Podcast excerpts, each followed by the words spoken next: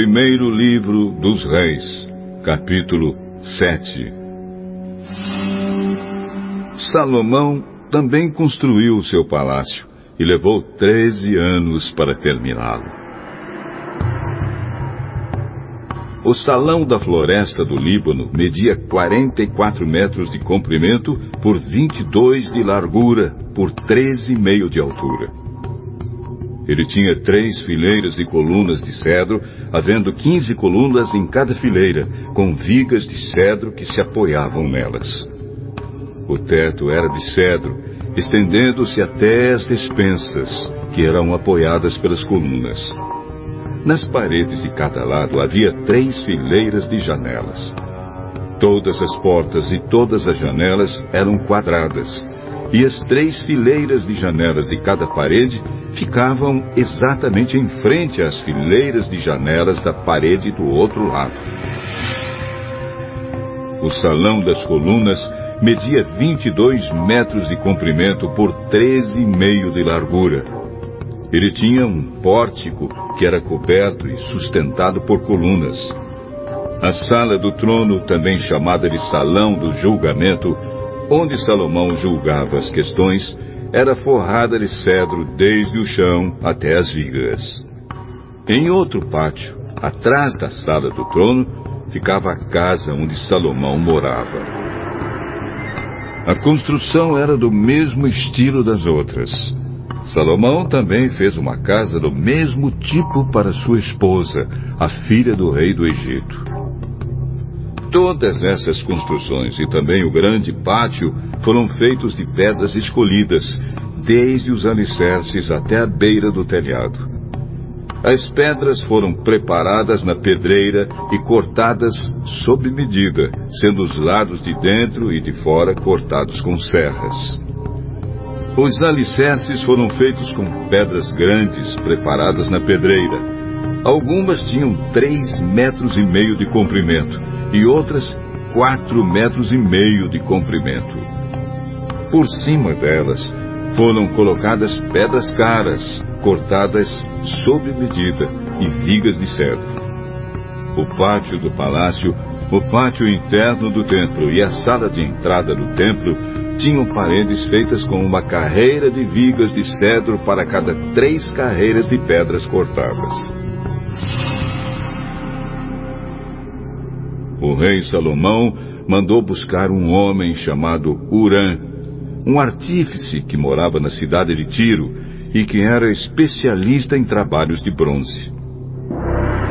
O seu pai, que já havia morrido, era de Tiro e também havia sido artífice especializado em bronze. A sua mãe era da tribo de Naphtali. Urã era um artífice inteligente e capaz. Ele aceitou o convite de Salomão e se encarregou de todo o trabalho em bronze.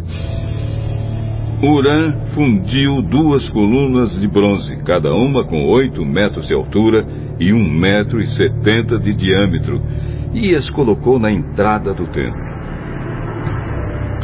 Ele fez também dois remates de coluna, cada um com dois metros e vinte de altura, para serem colocados no alto das colunas. O alto de cada coluna era enfeitado com um desenho de correntes entrelaçadas e duas carreiras de romãs feitas de bronze. Os remates das colunas tinham o formato de lírios, mediam um metro e oitenta de altura e foram colocados numa parte redonda que ficava por cima do desenho de correntes. Em cada remate de coluna havia duzentas romãs de bronze colocadas em duas carreiras. Urã colocou essas duas colunas de bronze na frente da entrada do templo. A que ficava no lado sul se chamava Jaquim, e a que ficava no lado norte se chamava Boaz. Os remates das colunas em forma de lírios, feitos de bronze, estavam no alto das colunas. E assim foi terminado o trabalho das colunas. Urã fez um tanque redondo de bronze com dois metros e vinte de profundidade quatro metros e quarenta de diâmetro e treze metros e vinte de circunferência. Ao redor da borda de fora do tanque havia duas carreiras de cabastas de bronze que haviam sido fundidas todas em uma só peça junto com o tanque. O tanque se apoiava sobre as costas de doze touros de bronze que olhavam para fora. Três olhavam para o norte, três olhavam para o oeste, três olhavam para o sul e três olhavam para o leste. A grossura das paredes do tanque era de quatro dedos. A sua borda era como a borda de um copo, curvando-se para fora como as pétalas de um lírio. A capacidade do tanque era de mais ou menos 40 mil litros. Uran fez também dez carretas de bronze. Cada uma media um metro e oitenta de comprimento um metro e oitenta de largura e um metro e trinta de altura. Elas foram feitas de painéis quadrados que eram montados em molduras. Nesses painéis havia figuras de leões, touros e querubins. E nas molduras acima e abaixo dos leões e dos touros havia desenhos de espirais em relevo Cada carreta tinha quatro rodas de bronze com eixos de bronze. Nos quatro cantos havia apoios de bronze para uma bacia. Os apoios eram enfeitados com figuras de espirais em relevo. No alto havia uma guarnição redonda para a bacia. Essa guarnição passava 45 centímetros para cima do alto da carreta e 18 centímetros para baixo, para dentro dela. Ao redor dela havia entalhes. As rodas tinham 67 centímetros de altura. Elas ficavam debaixo dos painéis e os eixos eram feitos em uma só peça com as carretas. As rodas eram como as rodas de uma carruagem. Os seus eixos, bordas, raios e os seus cubos eram todos de bronze. Havia quatro apoios nos cantos, debaixo de cada carreta, os quais formavam uma só peça com a carreta. Havia uma braçadeira de 22 centímetros ao redor do alto de cada carreta. Os seus apoios e os painéis formavam uma só peça com a carreta. Os apoios e os painéis eram enfeitados com figuras de querubins, leões e palmeiras que cobriam todo o espaço que havia, e ao redor dessas figuras havia desenhos em espiral. Foram assim então que as carretas foram feitas. Todas elas eram iguais, tendo o mesmo tamanho e formato. Urã fez também dez bacias de bronze, uma para cada carreta. Cada bacia tinha um metro e oitenta de diâmetro e a sua capacidade era de mais ou menos 830 litros. Ele colocou cinco carretas no lado sul do templo e as outras cinco no lado norte. O tanque ele colocou no canto sudeste.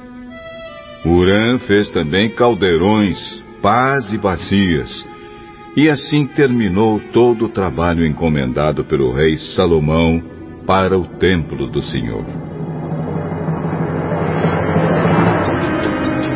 Esta é a lista do que ele fez: duas colunas, dois remates em forma de taças que ficavam em cima das colunas, desenhos de correntes entrelaçadas de cada remate, 400 romãs de bronze em duas carreiras de cem ao redor do desenho de cada remate, dez carretas, dez bacias, um tanque, doze touros que sustentavam o tanque, caldeirões, pás e bacias. Todos os objetos destinados ao templo que Urã fez para o rei Salomão eram de bronze polido. O rei mandou que tudo fosse feito na fundição entre Sucote e Sartã, no vale do rio Jordão. Salomão não mandou pesar esses objetos de bronze, porque eram muitos e por isso seu peso nunca foi calculado.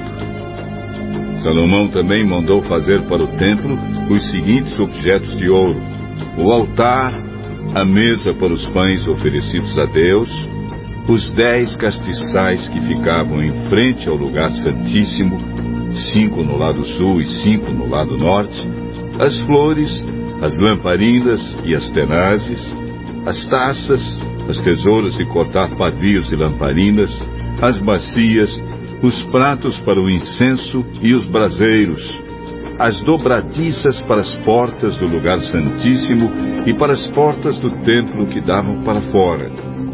Todos esses objetos foram feitos de ouro.